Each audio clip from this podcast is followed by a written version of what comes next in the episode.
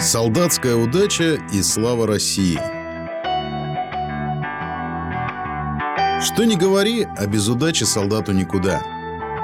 Я знал парня, который погиб на своем первом боевом выходе от первого выстрела из вражеского гранатомета.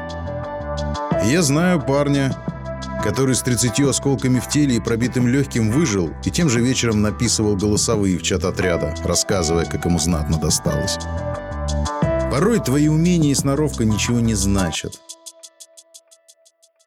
Важно лишь, повезет ли тебе. Когда ты сидишь в окопе, а снаружи в 50 метрах от тебя артиллерийский вал. Когда перебегаешь через прогал, простреливаемый противником.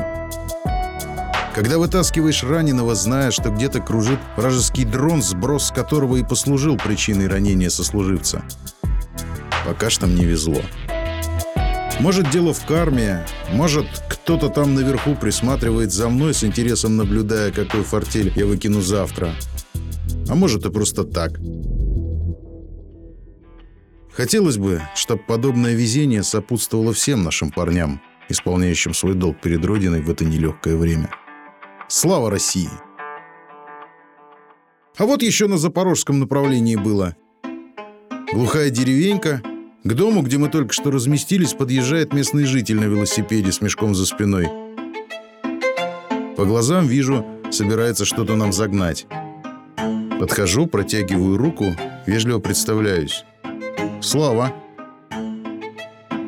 В течение буквально двух секунд на лице местного сменились все известные мне человеческие эмоции. От испуга и гнева до благости молящегося человека – Увидев мою вопросительно изогнутую бровь, он быстро пожал мне руку, вытянулся в струнку и выдал. «Слава! Слава России!»